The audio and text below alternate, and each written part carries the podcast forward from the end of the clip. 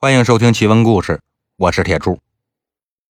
今天呢，咱们接着说这段天生驸马爷。说卢龙县县太爷夜审安大业，说他勾结袁大用杀人夺财。那袁大用真杀人了吗？真杀了。之前呢，袁大用不是去跟安大业辞别吗？就在他辞别的前一天，卢龙县就发生了一起灭门惨案。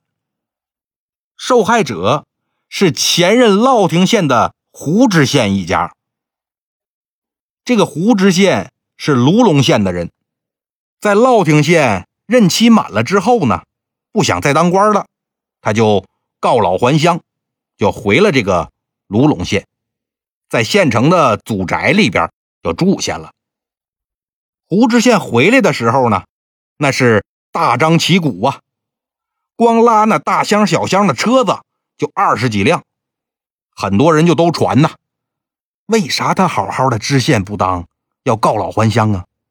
你看看他拉那些东西，一准是个贪官，他这是贪够了，回来享福来了。其实这老百姓传的都没错。这胡知县呢，还真是个大大的贪官。他在乐亭县当这一任县太爷，那可真是横征暴敛、挖地三尺啊，把地皮都刮得倍儿干净。乐亭县的老百姓敢怒不敢言呐。等他走了之后呢，县城的老百姓东家一个钱儿，西家一碗米的，最后是凑了点钱。买了几挂十万响的鞭炮，噼里啪啦一通放啊！说这是送瘟神。就这么个没良心的大贪官，刚回卢龙县没三天，全家二十三口一宿死绝，只有个仆人躲在厕所里没出声，那算是逃过一劫。但是呢，也吓得有点精神失常了。胡知县带回来那些个金银财宝。也被洗劫一空。等捕快第二天上门的时候，就看见胡知县浑身上下都没好地方了，全是烙铁烙的，都快烙熟了。胡知县他那老婆三个儿媳妇，有的手指头没了俩，有的耳朵掉了，还有的呢，整只手都被砍了。估计呀，是他们戴着戒指啊、耳环呐。镯子呀，匪徒摘不下来，就直接给剁了，好把首饰给拿下来。这案子手段极其残忍，性质极其恶劣，社会影响极其不好啊！卢龙县的知县亲临现场，但是呢，边看边吐，看完之后三天没睡着觉。后来一审那活着的仆人。问他看没看见强盗的脸？仆人想了半天，蹦出三个字儿：“袁大用。”原来呀，这仆人不是胡知县从乐亭带回来的，而是回了卢龙县之后才找的。灭门那天呢，是第一天上班，第一天上班就赶上这么残暴的事儿，这仆人点也够背的。袁大用。在卢龙县这些日子是乐善好施啊，安大业呢又是远近闻名的有文化，在卢龙县这俩都算名人，这俩人没事还一起逛街，所以很多人都认识他们。要说袁大用他们胆儿也挺大，十来个人进胡知县家抢劫，没一个蒙着脸的，见人就杀，见值钱东西就拿。为什么不蒙脸呢？他们就奔着一个活口不留来的，所以蒙不蒙脸无所谓。但是呢，千算万算，就落下这么个仆人，所以才让这仆人看见了袁大用的脸。不止袁大用啊，还有跟着袁大用那小童也在其列。那就画影图形吧，发海捕公文。照理说呢。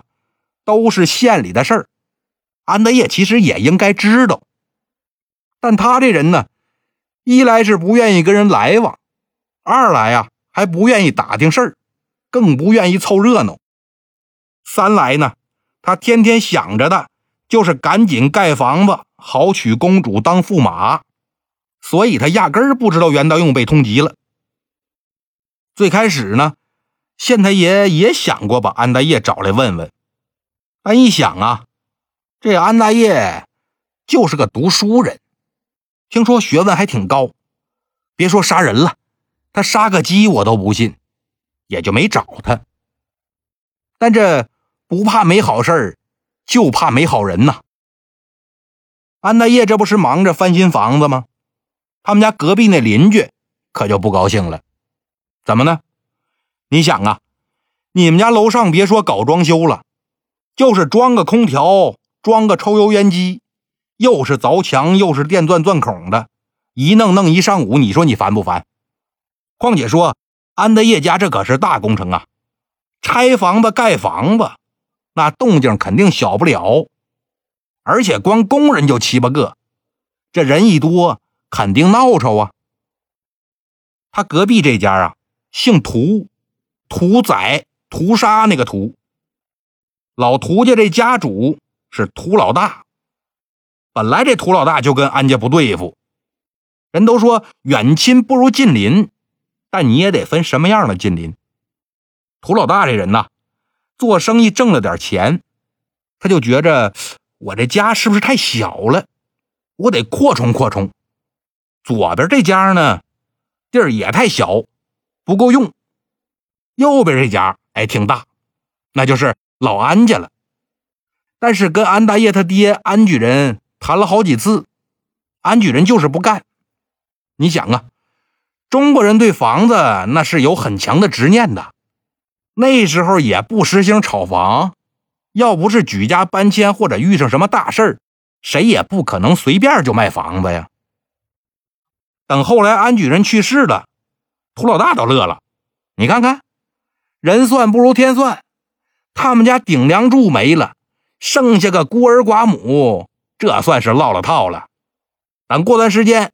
他们娘俩没钱过日子了，那可就得卖房子。我正好买过来，就为这，涂老大还特地打了半斤酒，边喝边哼小曲儿。那时候也没有音响，要不涂老大这边啊，恨不得开个音响放好日子。但让他没想到的是啊，落了套的老安家，非但没卖房子，这回呢还要翻新房子。一看这阵仗，工程还挺大呀，闹吵点儿，涂老大都还能忍，毕竟呢，人家晚上也不干活，不影响休息。但他最忍不了的是，这家人怎么还有钱装房子呢？安举人活着的时候也没这么有钱呢，他这都死了三年了，怎么这娘俩突然就有钱了呢？更重要的是，他装修完了。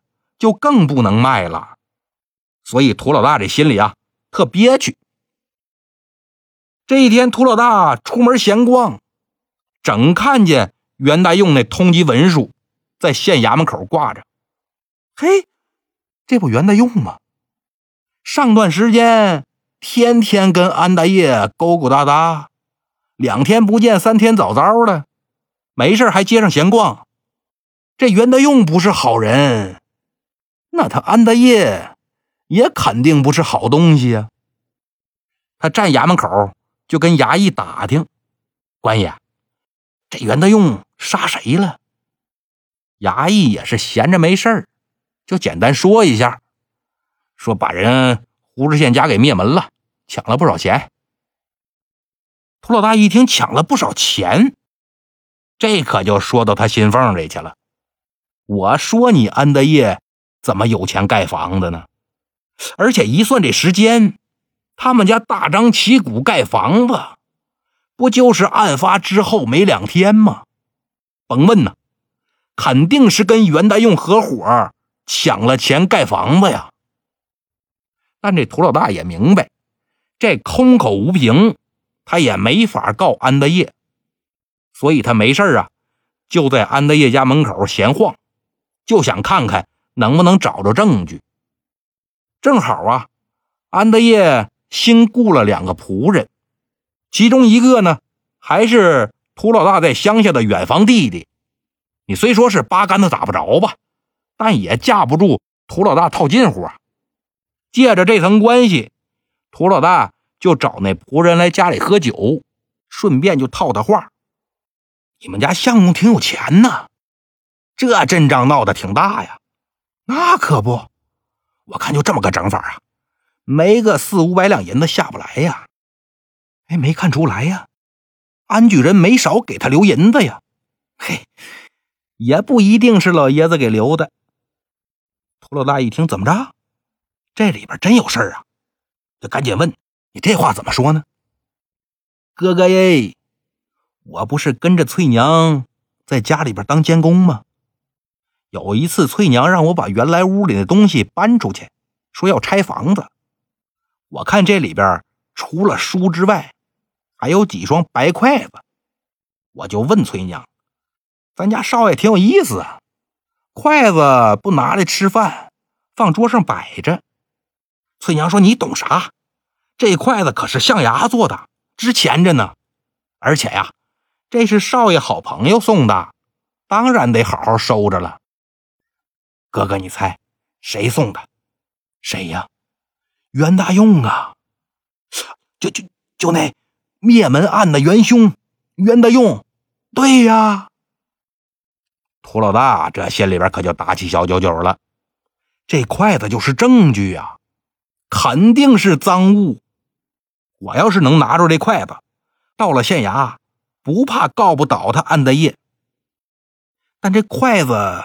我怎么能拿着呢？看来呀，还得着落到我这远房弟弟身上。端起酒杯来，碰了杯酒。兄弟，哥哥我虽然比你大几岁，但从来没见过象牙筷子长啥样。这么着，你哪天拿一双来给哥哥看看呗？哥呀，这不行啊！你这不是让我偷东西吗？嗨，偷什么呢？你就是拿出来给我看看，让哥哥我开开眼。看完你就拿回去，反正他们家装修乱糟糟的，谁还能天天看着一双筷子呀？就拿出来一会儿。这仆人一听也是，行吧，那我找机会弄出来一双给哥哥看看。这可就成了。涂老大的心事了，他总找这仆人要象牙筷子，但是安德业一直在家，仆人呢也没法偷着拿。直到这一天，安德业一大早出门采办木料，可算是有机会了。仆人呢这才偷了一双象牙筷子出来，就到隔壁给涂老大看。涂老大一看，呵，还真有筷子，那我得留下了。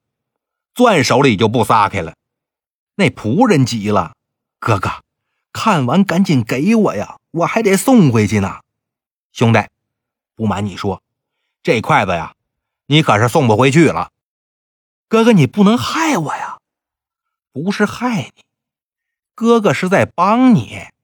这是赃物，哥哥我得拿着去报官，等拿了赏钱，到时候。肯定少不了你的。仆人心里想：完喽，我在老安家可是待不下去了，东西都没收拾，转头就跑回乡下去了。涂老大哪管别人啊，拿着筷子直奔县衙告状。正赶上知县做澡堂，澡堂啊，可不是知县在洗澡。以前的衙门呢，主官都在规定的时间。要在大堂上坐着办公，早上那一班叫早堂，下午那一班叫晚堂。有时候呢，案件特别紧急重大，过了晚堂的时间，还得加班审案，这叫夜审或者叫夜堂。涂老大到了县衙门口，他看着门口红漆白面的堂鼓。可就犯嘀咕了。咱们在那个影视剧里边经常看见啊，衙门门口架着一面大鼓，老百姓呢，只要是来衙门告状，那都得抄起鼓槌，咚咚咚咚咚咚咚一敲，然后县太爷就升堂问案。你要是丢了一只鸡呀，少了一头牛啊，还是大街上跟人犯口角怼了两下子，甭管什么吧，到了县衙先敲鼓。但其实这堂鼓啊，不是这么敲的。确切点说呢，这堂鼓可不是什么案子都能敲，那得是紧急情况、重大事情、重大冤案，那才能敲。你比如说，发现强盗出没，或者是威胁社会治安的大型犯罪活动，啊，这时候你才能敲。为什么要这么规定呢？因为这个堂鼓啊，不仅是给老百姓申冤的工具，它还有一个功能，就是召集本县官差的时候，这边一敲堂鼓，在县里的那些官差，那就甭管在干嘛，都得往县衙来。比如说县令出完差回衙，这就得敲堂鼓了，让官差都赶紧来汇报工作。这堂鼓一响，那些在外边的官差。他可不知道是老百姓敲的，还是县太爷让敲的，那就都得往回赶。所以说呀，如果不是大案要案，你随便敲堂鼓，那就是给衙门添乱呢。死条狗丢只鸡，你都敲鼓，这官差也甭干别的了，他就净往衙门跑了。所以涂老大在这琢磨，敲不敲鼓，他不是良心发现不想告了，而是啊，他掂量。自己告发这事儿够不够资格敲鼓？这要是不够敲鼓的资格，把鼓给敲了，大老爷那可是要打板子的。涂老大心说：“我这事灭门案的证据，应该算是大案要案吧？敲一下过过瘾也成啊。而且说这一敲鼓。”县城里的官差可就都来了，那安大业勾结强盗的事儿，可就更多人知道了，这就形成第一印象了。我可以制造舆论优势啊！这鼓我得敲。想到这儿呢，秃老大走到鼓前边，伸手抄起鼓槌来就要敲，边上看门的衙役紧跑了两步，飞起一脚，咣，就把秃老大给踹飞了。什么玩意儿？问都不问一句就敲，这是随便敲的吗？你就不怕挨板子？涂老大一看踹自己那是衙役，那他也不敢发火啊，揉着屁股一瘸一拐走回来。官爷，我来告状的，大事儿，袁德用的事儿，我知道他同伙是谁。哟，这大案呐，那你也甭敲了，大老爷在堂上呢。我直接领你进去得了。县太爷一看，揉着屁股进来一位，就问：“这怎么回事啊？”涂老大跪在地上，举着象牙筷子，请大老爷明察。小人发现了袁大用的同伙。哦，谁呀？安大爷。有证据吗？这象牙筷子就是证据。老安家也不是什么大富之家。本来日子过得平平常常，但就在胡知县他们家命案发生之后，安大爷大张旗鼓翻修房子，准备把原来那五间平房拆了，改成三层小楼。小人觉着奇怪，就问了他们家的仆人。仆人说，安德业家有很多名贵的东西，都是打袁大用那儿来的。这番话就说出来，涂老大是真损。他不说东西是袁德用送的，偏说东西是打袁德用那儿来的，这就是诱导县太爷呀，让他认为这东西是袁德用给安德业分的赃物。县太爷一听，这还了得？本来没怀疑你安德业，现在既然有了证据，那没得说了。来呀，把安德业给我抓来！好了，今天的故事就到这里了，咱们下期再见。